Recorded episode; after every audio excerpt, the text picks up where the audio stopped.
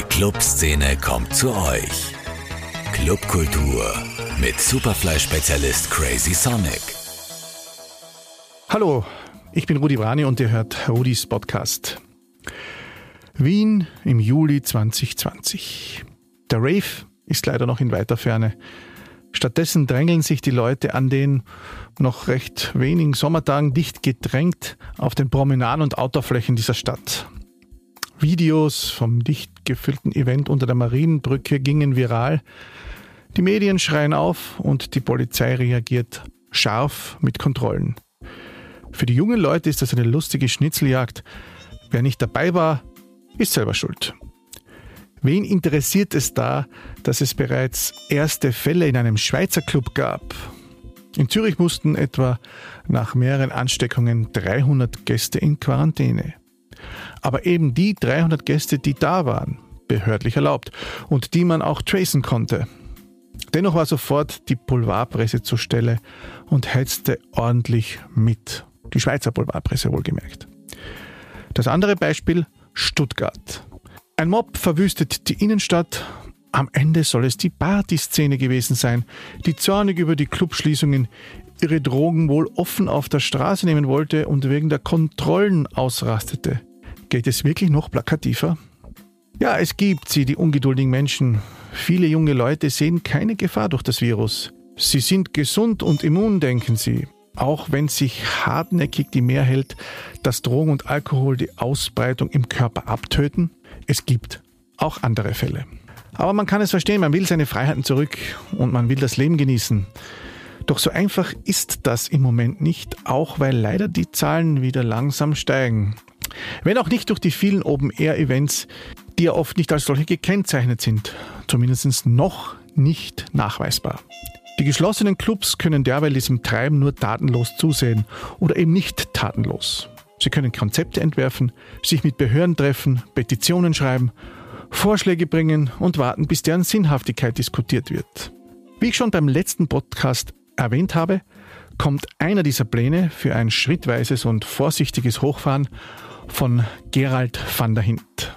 Seine Rhetorik und durchaus auch sein Hang zur Polarisierung hat er es zu verdanken, dass er nun oft als das Sprachrohr der grellen Forelle in den Medien zu hören ist. Gemeinsam hat er nun mit dem sicher besten Club der Stadt, ein Sicherheitskonzept ausgearbeitet, mit dem er auch beim Genuss Gesundheitsminister vorsprechen durfte, gemeinsam mit diversen Kollegen aus der Nachtwirtschaft. Gerald van der Hint ist DJ-Größe, Produzent, Labelgründer, Berghain- und Fitnessfan, ab und an Weintrinker und der Veranstalter von Meat Market, Fish Market, Ficken Plus, Mutter und 52 Degrees. Ja, und neuerdings auch Podcaster.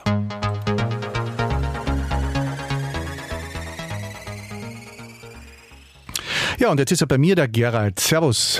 Grüß dich, Rudi, hallo. Du bist, wie ich schon erwähnt habe, neuerdings auch Podcaster.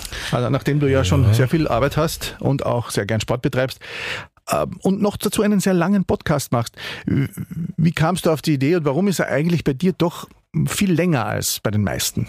Ich höre einfach viel äh, Podcasts momentan, am liebsten fest und flauschig. Ich weiß schon, das ist vielleicht ein bisschen peinlich. Das ist der vom äh, Jan Böhmermann und vom Olli Schulz und die labern halt auch oft eineinhalb Stunden einfach dahin und mir gefällt das gut. Und äh, ich habe mir gedacht, ich mache das jetzt auch. Ich habe das übrigens schon lang vorgehabt, war jetzt kein reines Corona-Vorhaben. Ja? Ähm, aber hat sich natürlich dann auch ergeben. Ja, böse, Zungen, böse Zungen behaupten, du hättest mich ja schon mit den Hörerzahlen überholt. Ich hoffe, dass du, ich hoffe, das zu ändern mit dem heutigen. Wir können uns ja gegenseitig ein bisschen unterstützen, weil in Wien gibt es da eh recht wenig Angebot für so eine große Stadt. Ähm, und ja, vielleicht gibt es da einen Austausch jetzt. Äh, ja, aber mir kommt vor, es machen jetzt schon sehr viele Leute Podcasts, junge Journalisten, mhm. Ähm, Leute aus dem Radio. Also ist es auch gut so. Ich glaube, gerade jetzt in diesen schwierigen Zeiten haben die Leute auch mehr Zeit gehabt, das zu hören, wenn man sehen, wie das im Sommer wird. Also außer deiner ist da wirklich alles an mir vorbeigegangen, aber vielleicht sollte ich mich mal umschauen. das ehrt mich, wobei du ja auch schon Teil meines ersten mhm. Homeoffice-Podcasts warst, der noch ein bisschen holprig war. Jetzt sind wir ja live im Studio, wie ihr vielleicht auch hören könnt da draußen. Und Gerald habe ich deswegen eingeladen, auch schon vorangekündigt, weil du hast ja gemeinsam mit der Grellen Forelle ein Sicherheits Konzept für Clubs entworfen, damit mhm. sie wieder sicher hochfahren können. Und wie es dann auch in Zeiten mit dem Virus trotzdem weitergehen könnte. Mhm. Magst du mir da ein paar Eckpunkte schildern, in erster Linie eigentlich für unsere Zuhörer auch? Ich hoffe, dass jetzt äh, sehr viele Leute das schon gelesen haben, aber trotzdem also ein paar Eckpunkte und vielleicht zuerst die Herangehensweise. Also wir haben ja nicht gedacht, dass wir jetzt dieses Konzept abgeben und dann sagt der Rudi Anschower, super Burschen, sperrt's auf. Das ist ja nicht äh, das Vorhaben. Äh, wir haben es auch nicht in Konkurrenz zu anderen Konzepten gesehen, die so kursieren. Ja zum Beispiel von der Vienna Club Commission, ähm, sondern einfach als unser Zugang war, zeigen an einem praktischen Beispiel, dass es funktioniert. Jetzt hat der Lehmann Club zum Beispiel gerade gestern oder vorgestern ein Konzept vorgelegt, das in eine ganz andere Richtung geht. Stuttgart, oder? Äh, Stuttgart, genau, toller Laden. Ähm, und äh, es ist wichtig, dass einfach Leute Initiative zeigen, glaube ich. Und dann wird es fassbar und dann gibt es Leute, die umdenken und sagen, ah, Moment, das kann ja doch funktionieren. Was sind unsere Eckpunkte? Ähm, wir fangen, und das ist mir eigentlich der wichtigste Punkt an, mit Prävention. Äh, wollen eine Kultur entwickeln, wo die Leute das auch ernst nehmen, ja, wenn sie zu uns kommen. Also wer zu uns geht, äh, unterwirft sich sozusagen den Code, wir nehmen das ernst. Ja, wir nehmen das nicht auf die leichte Schulter. Wir wollen hier alle gesund rausgehen und wenn wir die nächsten Tage in die Arbeit gehen, zu den Großeltern etc., wollen wir, dass die auch gesund bleiben. Also das ist mal das Wichtigste. Das machen wir über Kommunikation, so wie wir das auch gegen Rassismus, Homophobie und so weiter gemacht haben. Ähm, das ist einmal so, das für mich der Kern des Ganzen. Ähm, dann gibt es eben solche Dinge wie Mund-Nasenschutz, bei der Party Musik auszudrehen, Spuckschutz, ähm, Desinfektionsspender, also eh das, was man sich vorstellt. Ja. Das Wichtigste ist vielleicht auch Contact Tracing oder neben der Prävention das Wichtigste ist Contact Tracing, ähm, was ja, wie man in der Schweiz gesehen hat, auch ganz gut funktionieren kann. Ich glaube, wir können das noch besser, weil die haben sich irgendwie anscheinend nicht ganz vergewissert, dass die E-Mail-Adressen auch stimmen. Dabei kann man das ja mit einem einfachen Programmierschmäh lösen. Ja. Man muss einfach nur die E-Mail-Adresse bestätigen. Das ist nicht James Bond und Jesus Christus. Äh, ja. weil, weil Wie auf der Gästeliste, ne? Genau. Batman. Weil die Leute einfach Angst haben, ihre Daten herzugeben. Nun, ein Punkt war ja auch immer wieder viel diskutiert, das Tanzen mit Maske. Äh, das wird ja von vielen als unmöglich angesehen. War das nicht auch Teil deines Konzepts? Wir haben das drinnen, ja. Allerdings muss man sagen, natürlich bei 500 Leuten. Ähm, die Forelle ist zugelassen auf 660 bei 500 Leuten. Das hätten wir gern gehabt, weil dann ist es halt auch wirtschaftlich. Ähm, Wäre die Maske für uns ein, ein, ein wichtiger Teil gewesen. Wie es jetzt ist, falls es Richtung 200 Leute geht, aber ob man da überhaupt aufsperren kann, ist sowieso fraglich.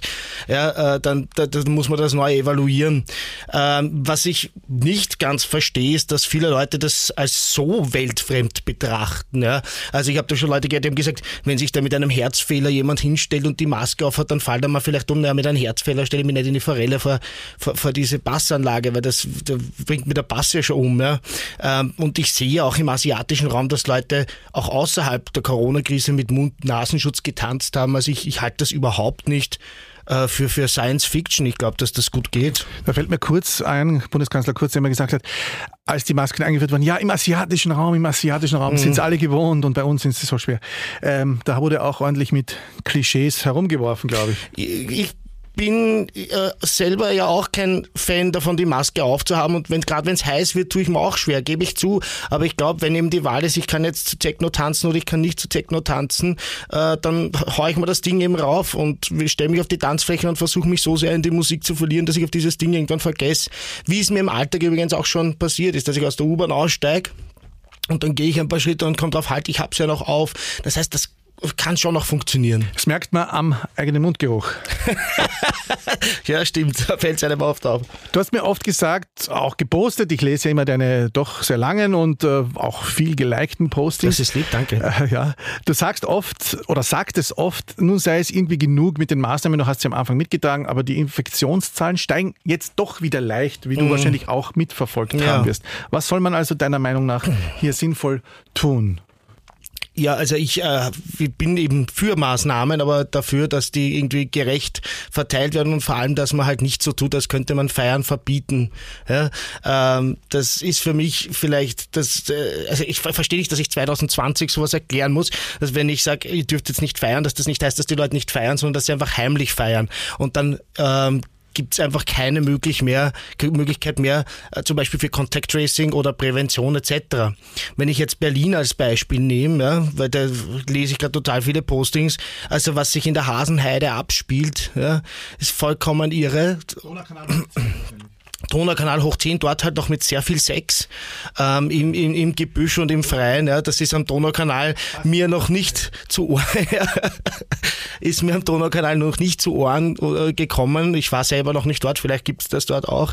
Aber da, also das ist halt, ich habe das schon einmal in einem Interview verglichen mit diesem True Love Waits Ansatz. Ja, man sagt zu Teenagern, pass auf, äh, wir wollen keine Schwangerschaften und keine sexuellen Krankheiten, also habt am besten keinen Sex. Das funktioniert halt nicht. Das heißt, man muss sich überlegen, ähm, wie können wir das möglichst sicher gestalten. Und das ist meiner Meinung nach die Aufgabe von Politik. Und das habe ich kritisiert, dass wir Maßnahmen brauchen, finde ich, bin ich absolut der Meinung, nur die richtigen halt. Ja, und das ist glaube ich, im Moment wirklich schwer herauszufinden. Österreich sei ja der ganz große Musterschüler, äh, hat sogar die Gratulation bekommen äh, vom WHO und Co. Ähm, trotzdem gibt es auch, und ich habe selbst letzte Woche äh, die Nerven verloren und äh, einige Kollegen gelöscht aus der DJ-Branche, die mir permanent Verschwörung vorgeworfen haben, als ich gepostet habe. Die Zahlen stiegen wieder. Ähm, sind da einfach manche Leute resistent gegenüber Vernunft? Ich, ich bin ein bisschen schockiert, dass viele Leute halt in eine der zwei Extreme ausschlagen, nämlich absolute Hysterie oder absolute, also, also sagen, es ist nichts. Ja?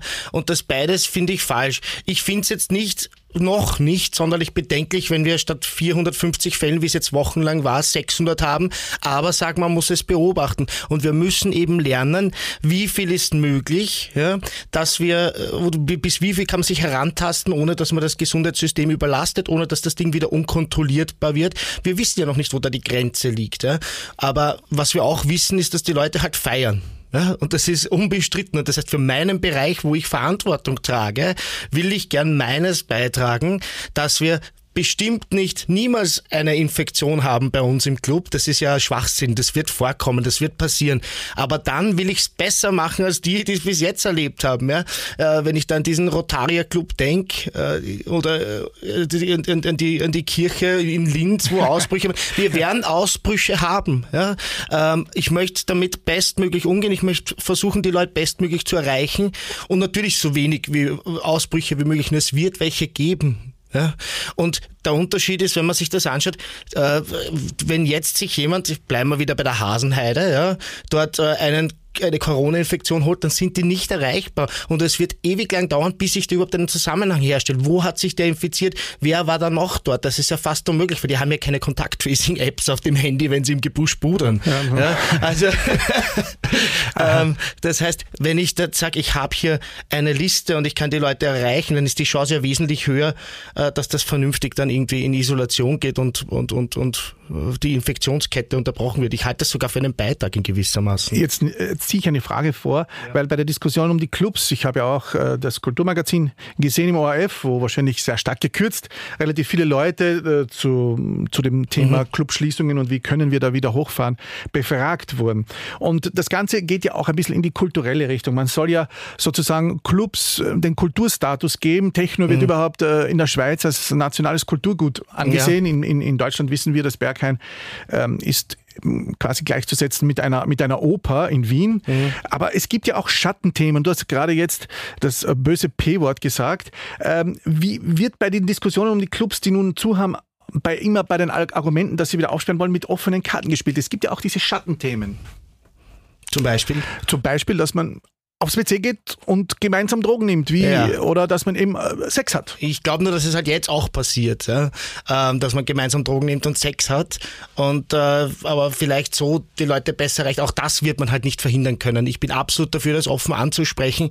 Ähm, ich würde mir überhaupt da mehr Offenheit wünschen, weil ich glaube übrigens, ich bin ja mit den Leuten aus dem Ministerium zum Beispiel in einem Gespräch und da sitzen auch Leute, die haben zum Beispiel gerade 18-jährige Jugendliche daheim, äh, als Jugendliche, 18 ist man eigentlich erwachsen, aber gut, in Wirklichkeit noch nichts gibt Leute, die sind mit 25 noch jugendlich und darüber oder, hinaus. Oder mit 51, hier steht dann. ähm, und die sagen, sie verstehen das. Die, die, die gehen außer Haus um, um 18 Uhr und kommen irgendwann um, der, um 4 in der Früh heim. Wir haben keine Ahnung, mit wem die gefeiert haben. Das Problem ist, wie sagen wir es dem, äh, wie sagen wir es der Öffentlichkeit, ohne dass sich die fürchtet, ohne dass äh, der, der, der, Herr Fellner und die Heute Zeitung und, und Konsorten über uns hereinfallen. Ja? Also das ist ja, es geht ja auch ganz viel um Kommunikation. Ich glaube, dass äh, viele Verantwortungsträgerinnen und Verantwortungsträger wissen, dass die Situation jetzt nicht ideal ist und dass es im kontrollierten Rahmen besser wäre. Davon bin ich übrigens wirklich überzeugt und ich glaube, viele Verantwortungsträgerinnen und Träger auch. Nur man traut sich nicht und das durchaus verständlicherweise. Ja? ja dem Herrn Fellner wird wahrscheinlich ein Tröpferl aus seinem Mund tropfen, wenn er über das Thema Sex in Clubs ja. berichten würde. Aber wie gesagt, ich, äh, ich weiß jetzt zum Beispiel das Thema Sex zum Beispiel. Ja, jetzt war dieser Autokorso, dieser äh, mittelmäßige äh, am Wochenende, der statt der Pride Parade abgehalten wurde. Ich hätte mir vielleicht lieber was anderes gewünscht, aber war halt jetzt gerade ein Autokorso. Ähm, besser als nichts, muss ich auch dazu sagen. Und rundherum hat man dann beobachten können, wie in den Privatwohnungen so mit 20, 30 Leuten die Sexpartys gestiegen sind. Ja? Äh, und noch einmal, es wird sich nicht verhindern lassen, dass die Leute Sex haben, auch in Corona-Zeiten und da, feiern. Da wirst du wohl recht haben. Gut, ähm, wir kommen jetzt wieder ein bisschen zurück in das äh, Thema, das wir vorher ein bisschen angerissen haben, Kultur und mhm. Clubs. Ähm, wo beginnt denn jetzt für dich die Diskussion, ob ein Club jetzt wirklich zur, sage ich mal, höheren Kultur gehört als die Unterhaltungs äh, pure Unterhalt mhm. Unterhaltungsindustrie. Du hast ja so treffend die Zillertaler Schürzenjäger gemeint bei der Diskussion, ob eine Steuersenkung sinnvoll wäre. Ein Playback-Konzert äh, hat 13 Prozent, ein, eine, eine Detroit-Techno-Legende 20 Prozent. Wo beginnt für dich mhm. diese Grenze? Ich meine, ist dann zum Beispiel ein äh, Club O, der aber auch sehr viele, sage ich mal, Studentenpartys und, und 90s-Partys macht oder einen mhm. Volksgarten, auch Teil davon und werden da nicht wieder Gräben geöffnet? Ich habe da einen ganz pragmatischen Zugang, so wie es in anderen Bereichen auch ist, hat da die Förderung einfach Vorrang und man äh, wird auch Leute fördern, die es vielleicht nicht so verdient hat, haben. Ja. Wenn ich äh, sage, die Lebensmittel sind mit 10% Umsatzsteuer besteuert, dann ist das deshalb, weil sie uns äh, das Überleben sichern, weil es etwas lebensnotwendig ist. Ähm, und wenn ich aber jetzt gehe und kaufe mir bei Meindl am Graben eine Gänseleberpastete, dann ist die auch gefördert. Das ist halt nicht immer treffsicher, aber Vorrang hat einfach das, das das fördern in diesem Fall. Und ich habe überhaupt kein Problem damit, wenn dann auch niederschwellige äh, Partys, wo DJs spielen, halt 13 Prozent äh, nur mehr zahlen. Wichtig ist, dass wir nicht auf diesem Kostensitz bleiben, sitzen bleiben, meiner Ansicht nach. Ja. Das zu trennen ist sicher äh, juristisch praktisch unmöglich. Genau, und es wird wahrscheinlich wieder zu Diskussionen führen in den diversen Foren. Es gibt ja auch mittlerweile sehr viele Interessensgemeinschaften. Ähm, sprießen ein bisschen aus den Böden, gell? Genau, die sprießen aus den Böden. Wir sind ja selber in diversen Grüppchen. Mhm. Und ähm, ja, man, man kann sich ja auch durchaus über Initiativen freuen. Glaubst du, dass aber die vielen Initiativen helfen werden, äh, wenn sie so zerstreut sind? Es gibt ja auch die Vienna Club Commission. Die Vienna Club Commission hat mich jetzt in den letzten Wochen wirklich überrascht, weil die ist äh, ganz kurz erst äh, vertreten. Ist aber nicht wirklich eine Interessensvertretung. Also ich weiß nicht, wie sie sich selber definieren, aber ist halt eine Schnittstelle zwischen Stadt Wien und den Clubs. Also ist ja auch eine Serviceeinrichtung. Sie wird natürlich Interessen vertreten, aber ist natürlich keine reine Interessensvertretung wie eine Gewerkschaft etc., weil sie ja durchaus auch politisch besetzt wird, nehme ich an. Ich weiß es nicht. Ja.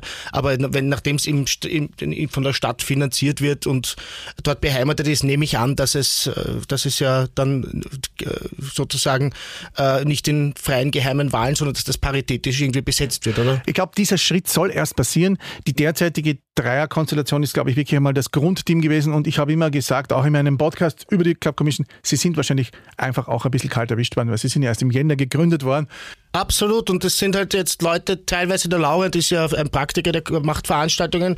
Äh, die anderen haben, müssen sich vielleicht da erst die Netzwerke aufbauen. Aber ich finde, dass sie jetzt gerade in den letzten Wochen ihre Aufgabe richtig gut gemacht haben. Und sie haben am Anfang ganz viel Kritik abbekommen. Und da möchte ich jetzt einfach ein bisschen dagegen wirken. Die, mir gefällt ihr Auftritt jetzt gerade sehr gut. Ja? Ähm, was die anderen betrifft, ich finde es immer schön, wenn, wenn Leute sich Gedanken machen und, und, äh, und, und initiativ werden. Jetzt gerade ist es ein bisschen, kommt es gerade ein bisschen lauwarm bei mir an, was viele Leute machen.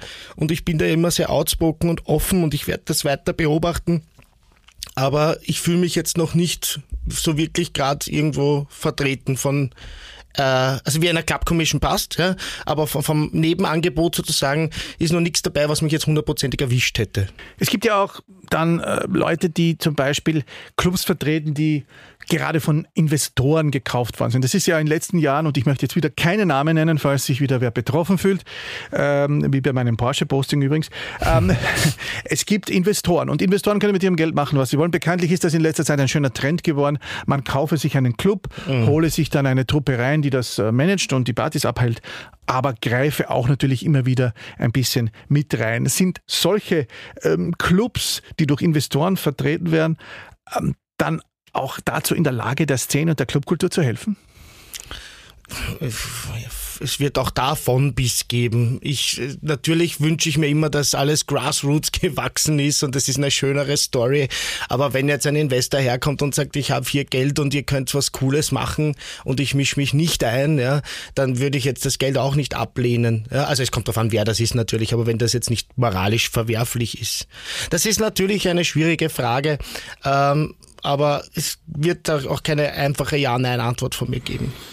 Gut. Was geht dir eigentlich so durch den Kopf, wenn du jetzt als jemand, und ich bezeichne dich dadurch durchaus immer als Stimme der Vernunft, ähm, ein Konzept entworfen hast und auf der anderen Seite wird unter der Marienbrücke gefeiert. Ich habe heute ein Video gesehen, ich habe es nicht glauben können, wo die äh, wirklich Hunderte da mhm. mitgesungen haben.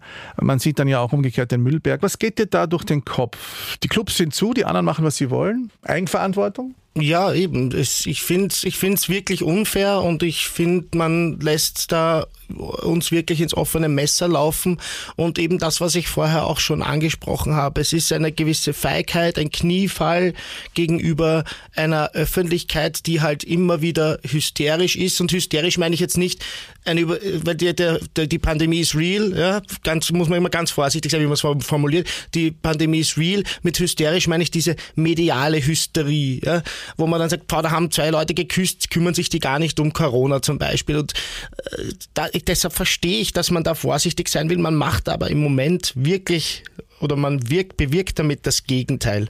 Mit diesen Verboten der Nachtgastronomie, dieser, diesem kompletten Verbot, mache ich momentan Wien, Österreich unsicherer. Und das ist mein, meine ehrliche Ansicht und das sage ich nicht nur, weil sie in meine Agenda passt. Dafür ja, bin ich auch nicht bekannt. Da muss ich auch aus eigener Erfahrung sprechen. Ich ging am Freitag nach diesem Pop-Up-Heuring auch spät nach Hause zum ersten Mal seit langer Zeit und in meinem Park war wirklich eine ganz komische Stimmung. Man hat sich nicht ganz sicher gefühlt und jetzt ohne jetzt irgendwie ja. ähm, auch Angst zu haben und es ist nichts passiert, aber ja. man hat das Gefühl, die Leute werden ein bisschen crazy. Ja, siehe Stuttgart. Ne? Das hat, Stuttgart hat natürlich auch mit anderen Faktoren zu tun, aber auch sehr stark mit, mit Corona. Wenn die Leute da keine Orte haben, wo sie hingehen können, dann sitzen sie draußen und auf einmal kommt die Polizei und fängt an, sie zu segieren, in diesem Fall mit, mit Drogenkontrollen. Ja? andererseits die Polizei natürlich auch äh, sagt, warum sind jetzt die Leute alle da draußen, warum macht die Politik nichts? Ja? Also die, die, wollen, haben ja auch kein Interesse, dass jetzt der, dass die Leute auf der Straße betreuen. Und dann bauscht sich das auf und dann bauscht es irgendwann. Und wir haben in Wien Wien so richtig heiße Nächte noch gar nicht viele gehabt. Das kommt jetzt erst im Juli, August. Wenn sich da nichts tut, ich habe ein bisschen, sagen wir mal nicht Angst, sondern Sorge. Und mhm. das, da wird sich schon so einiges abspielen diesen Sommer, was wir noch nicht kennen in Wien. Ja, ich muss deine Sorge auch teilen. Äh, jetzt kommen wir ein bisschen zu dir. Du hast ja mit deinen Brands über die Jahre jetzt eine sehr starke Szene aufgebaut, die nicht unbedingt jetzt in dieser LGBTQ äh, beheimatet ist. Es sind ja auch wahnsinnig viele Leute mhm. aus äh, deiner, ich sage jetzt der normalen Heteroszene, darf man das überhaupt sagen?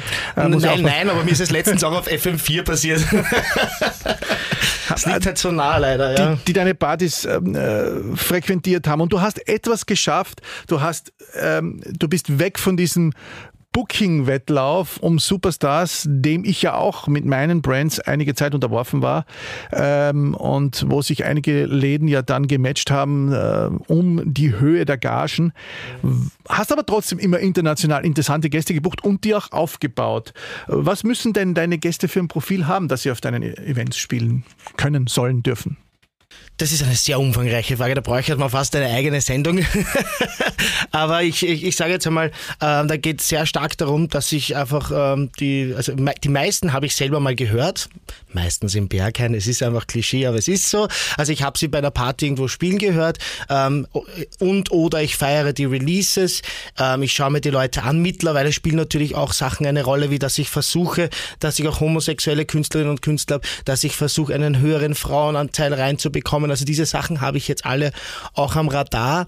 Ähm, also das, was ich unter Qualität zusammenfasse, ist äh, oder, oder, verstehe, ist das, was ich dann auch suche und versuche das dann in meinen Raster eben ein bisschen mit, mit einer gerechteren Verteilung äh, zu, zu packen. Die Musik auf, jetzt auf, den, auf diesen Partys ähm, mhm. geht ja jetzt von hartem Techno, meistens bei dir, à la Berghain, haben wir auch schon zitiert, bis eben zu schrillerem Pop, dann zum Beispiel im ja. Berg. Ähm, und früher war das aber immer so opulenter Haus, wo sich alle so verkleidet haben. Also bei homosexuellen Partys. Bei, genau, so ja. Heaven-mäßig, ja, damals. Oder ja. auch, äh, wie hat das geheißen, Drama in der Otterkringer mhm, Brauerei. Ja. Was hat sich denn da geändert? Äh, warum hat sich die Musik, ist das auch so eine Zeitgeistentwicklung, dass, die, dass der harte Techno jetzt ein bisschen so zum Synonym wurde mhm. für, sage ich einmal, den Kern dieser Szene?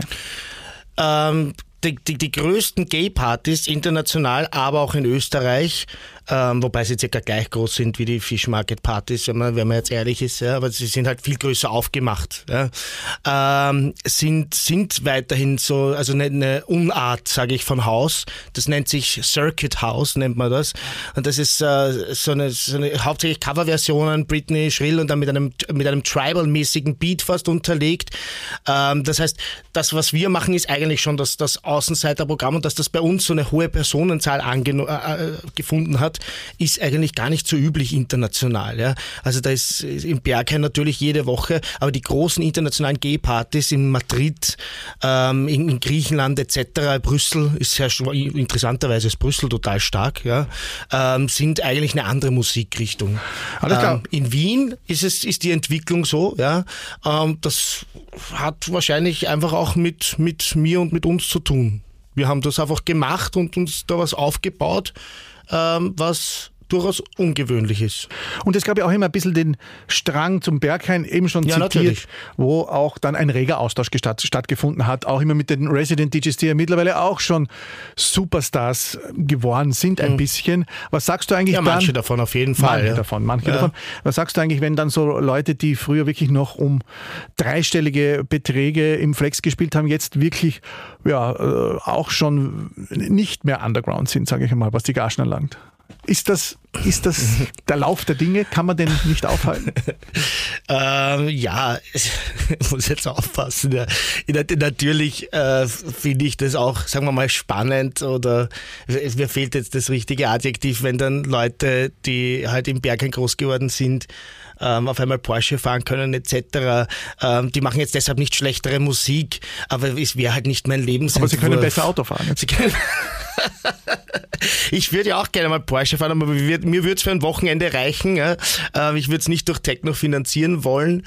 Ähm, ja, natürlich ist das, ist das nicht meine Lieblingsvariante und deshalb arbeite ich natürlich dann jetzt im Berghain eher mit den Leuten für meine Partys auch, ähm, die, ähm, sage ich jetzt einmal, einen realistischeren Zugang noch haben in ihren, in ihren Gagen etc., mit denen ich eine langfristige Partnerschaft äh, aufgebaut habe. Boris Entschuldigung, Boris ist einer der, der, der besten DJs im Berghain. Für mich ist äh, einer der ältesten Residents, wird dort gefeiert wie ein Volksheld und spielt für mich seit, äh, seit wahrscheinlich fast zehn Jahren für denselben Preis. Im Grunde vielleicht ein bisschen inflationsangepasst, ja.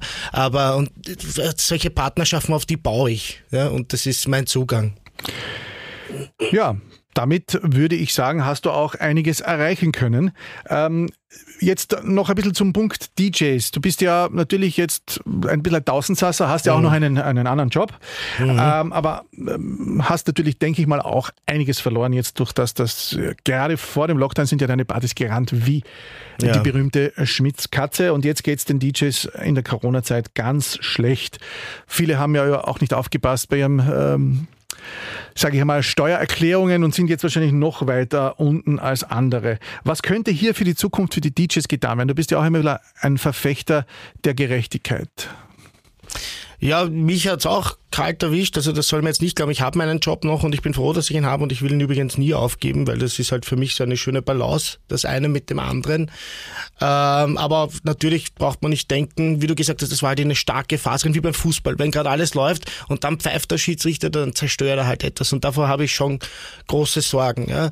Ähm, was für DJs in Zukunft für solche Fälle sicher sehr, sehr wichtig wäre und daran glaube ich wirklich, ist eine eine vernünftige Interessensvertretung, eine Anerkennung als Musikerinnen und Musiker, als äh, Leute, die Programm machen, die sich vorbereiten, die ähm, Leute ziehen, die eine Öffentlichkeit haben, äh, dass man das einmal versucht, wirklich äh, sozusagen an, in einen Status der Anerkennung zu bringen. Und wenn das vorhanden ist, dann glaube ich, kann, man, kann sich vieles ändern. Ja, weil dann würden die Förderungen vielleicht auch ankommen, etc. Du bist ja, sage ich mal, ein Verfechter, sage ich eher der linken Gedankenhaltung. Ich bin, ich bin ein Linker, ja. Ich ah, mache Leute sagen linksradikal, wobei radikal immer im, im Sinne von Radius an den Kern gehen und jetzt nicht auf Gewalt bezogen. Würde ich nicht sagen. Hast aber trotzdem einige, sage ich mal, untypische Eigenschaften. Du bist ein, ein begeisterter Fitnesstrainer. Hast auch, stehst du auch ein bisschen auf Statussymbole eigentlich? So, so kleine Schwächen?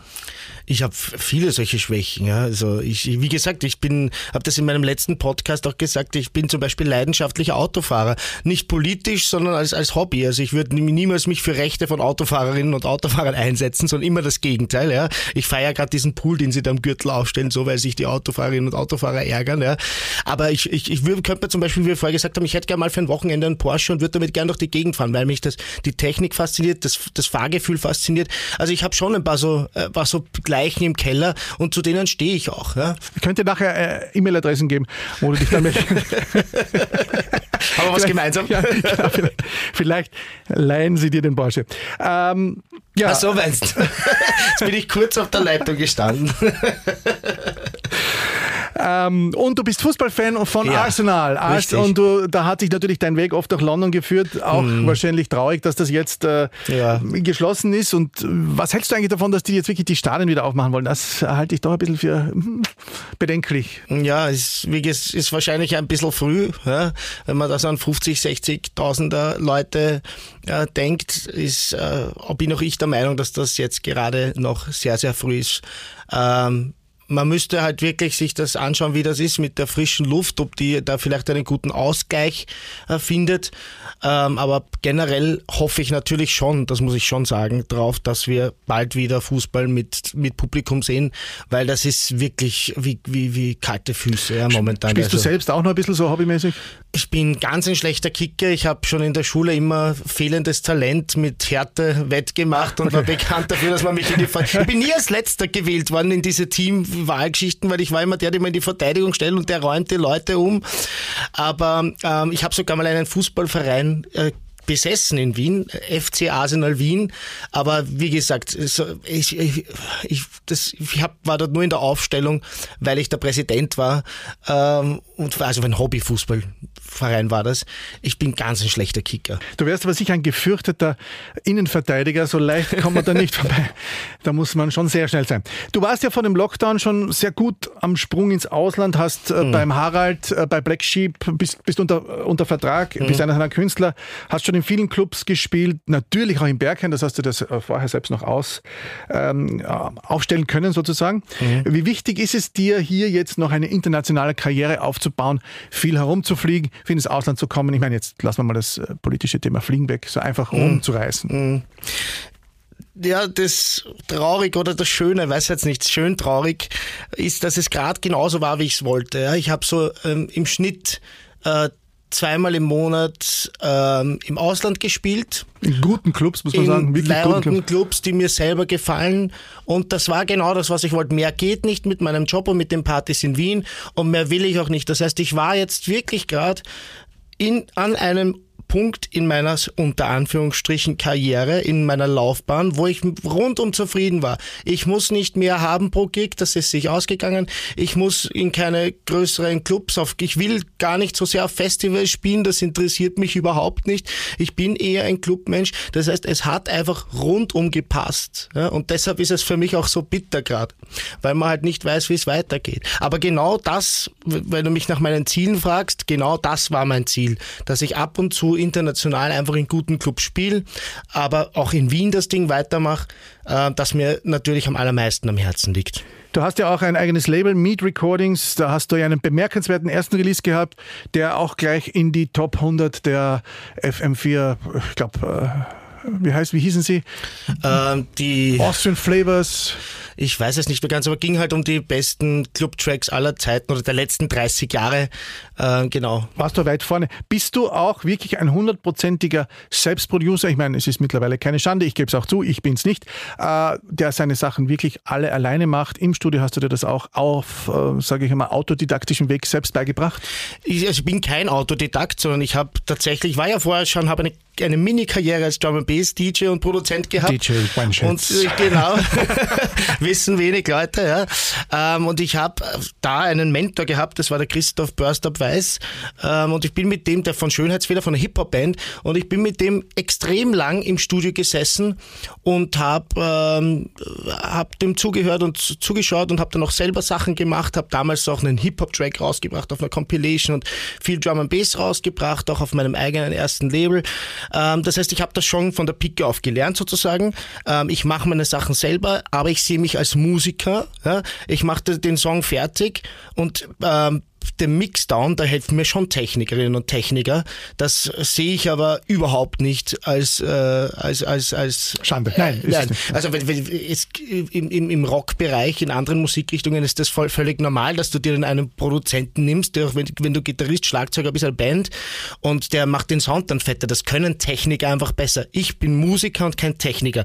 Im Club bin ich auch nicht der, der die Anlage einstellt, sondern ich bin der, der hinter dem DJ-Booth steht und die Musik präsentiert. Das heißt, ganz klare Identität von mir ist Musiker und nicht Techniker. Ähm, und ich äh, weiß, dass das Leute besser können. Aber das, also wenn man das kritisieren will, dann be my guest. Das finde ich ja wirklich lächerlich, weil da müsste ich ja Mastering vielleicht auch noch selber machen oder weiß ich nicht, äh, die, die Platte selber pressen dann. Ja, mit, mit Körperdruck. Wie war es eigentlich, jetzt so ein bisschen Smalltalk, wie war es eigentlich bei den Gesundheitsbürgern? Hast du Anschober selber getroffen, er kommt immer so smart rüber äh, in seinen Interviews. Sind das auch wirklich die vernünftigen Menschen, ähm, die da noch am wenigsten politisch agieren? Also ich habe mit seinem stellvertretenden Kabinettleiter am meisten Kontakt. Ähm, der ist ein, ein ganz ein toller Kerl, aber auch die, die anderen in seinem Kabinett, die anderen Damen und Herren rundherum sind total tolle Menschen, also die ähm, sich wirklich Mühe geben, extrem kompetent sind und die haben mich da auch wirklich immer wieder eingebunden und ich kriege ständig Anrufe eigentlich oder SMS, wo man sagt, was gibt's jetzt Neues? Ich habe gerade jetzt zum Beispiel das Konzept vom Lehmann hingeschickt. Also die interessieren sich wirklich Rudolf Anschober selbst habe ich nur in einer Videokonferenz kennengelernt, unter Anführungsstrichen. Ähm, ich, da ging es sehr viel in dieser Videokonferenz um die Sperrstunde, weil es so scheint, dass selbst wenn wir öffnen können, dass es eine sehr strenge Sperrstunde gibt. Und wir haben dann unsere Argumente vorgetragen und man hat schon gemerkt, dass er sich das genau angehört hat und mitgedacht hat. also wir haben gesagt, ein Uhr Sperrstunde ist ein Schwachsinn, weil dann fällt zum Beispiel das Contract Tracing flach. Dann ja. haben wir wieder das Parkproblem und das äh, Ja, genau. Das heißt, wenn ich jetzt sage, ich sammle die E-Mail-Adressen von meinen Gästen und dann sperre ich um ein Uhr zu, dann war das wertlos, weil dann gehen die nachher nicht nach Hause, sondern in die Parks, in die Donaukanal etc. und vermischen sich dort wieder oder auf die Tankstelle und dann weiß ich nicht, hat er sich in der Tankstelle angesteckt oder bei mir. Ja? Ähm, und bei solchen Sachen hat er extrem reagiert und da hat man gemerkt, über das denkt er nach. Also er hatte wirklich den Eindruck, dass der das ernst nimmt und aufnimmt. Ähm, es ist nur die Frage, er hat gesagt, im internationalen Vergleich in Europa ist eins noch immer eigentlich recht locker. Ja? Und ich weiß nicht, ob ich es durchbringe. Ja, Na, dann halten wir dir wirklich, wirklich, wirklich die Daumen. Dankeschön. Ich natürlich auch, denn auch ich wäre ja wieder mal interessiert, in einem Club abzutanzen, wie es ja auch im Interview im Kurier geheißen hat. Du bist ja in letzter Zeit auch wirklich fast in allen Medien zu Hause, wie fast auch in allen Clubs. Aber ich sage fast mit einer deiner Marken so ein bisschen die Schlussfrage, wo sind da deine Grenzen? Es gibt ja ein paar Clubs, da gehst du nicht so gern rein. Ja, also ich, ich äh, weiß nicht, ob ich jetzt Name-Dropping betreibe, aber es ist genau so, wie du sagst. Es gibt halt ein paar Clubs in Wien, mit denen kann ich mich identifizieren und es gibt andere Orte, da kann ich mich nicht so identifizieren. Es ist immer schwierig, weil ich finde es ja auch durchaus legitim als Veranstalter zu sagen, pass auf, du weißt ja auch nicht, wer dein Vermieter in der Wohnung ist. Ja? Deshalb, äh, ich miete mir halt ein Ding ähm, und, und, und ich kümmere mich jetzt nicht so sehr um darum, welche Menschen da dahinter stehen und ich möchte dort eine coole Party machen. Ich finde das jetzt gar nicht so abwegig, das zu sagen. Es gibt natürlich dann rote Linien, ja, wo ich sage, da kann ich halt nicht drüber. Ja? Und äh, so will ich es weiterhin betreiben. Wie das nach der Corona-Krise ist, wissen wir alle nicht, weil die Clubs werden, glaube ich, sehr, sehr viel jetzt mal selber machen, oder? Bestimmt. Was denkst du? Ich denke ich denk dasselbe und man wird wahrscheinlich ähm, treue Veranstalter vielleicht behalten, aber natürlich werden alle versuchen, die Einnahmen selbst zu behalten. Da wollte ich eben fragen, ist das Werk jetzt noch dein Club?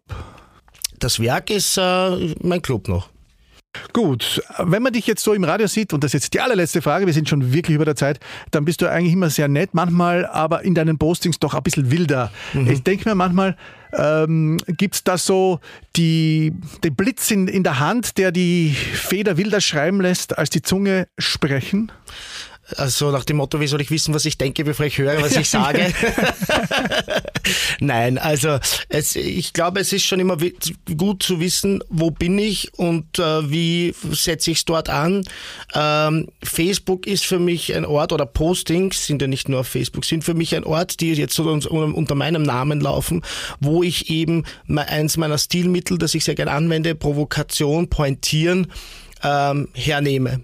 Ja, und ich weiß natürlich, wenn ich dann ähm, im Kulturmontag äh, einen Beitrag leiste, dass ich dort mit diesem Stilmittel ins Leere schieße. Also und, äh, bei meinen 100, aber meinen 1000 Facebook-Fans oder 2000, ich weiß es nicht, ist, ist das ja eine ausgewählte Zielgruppe, wo ich da auch Menschen damit erreiche, weil sonst löschen sie mich eh, ja? was ja auch durchaus recht oft oder passiert. Oder du blockierst. oder ich blockiere man sie. Man muss manchmal blockieren. Das stimmt, das muss man tatsächlich. Halte deine Blase sauber, ja, das ist mein Motto.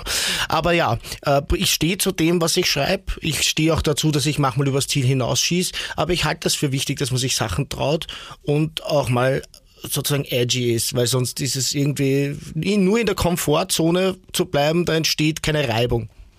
Wäre ein Gang in die Politik vielleicht was für dich? Ich, leider ist meine Vergangenheit ein bisschen zu bunt dafür, da könnte man ah. viel zu viel ausgraben. Ja, die, da, das, ich, prinzipiell, ich bin ja Politik-Junkie, habe ich mal, glaube ich, auch festgehalten öffentlich. Das heißt, ich manchmal denke ich mir, warum ziehe ich mir das alles rein, aber ich kann nicht anders. Es ist so ein bisschen wie meine Droge. Ich liebe das und ich bin eben gerne in den Medien. Ich bin, es wird jetzt auch dann bald wieder vorbei sein, ja, aber ich wollte das ja bewusst jetzt mal machen, wie du sagst, da zweimal im Fernsehen, dann hier, dann dort, in Kurier, Falter. Das hat mir jetzt, hat mich einfach, wollte ich jetzt mal diese Experience machen. Ja, einfach weil mich das interessiert hat. Und ja, es gefällt mir. Ich könnte mir das vorstellen.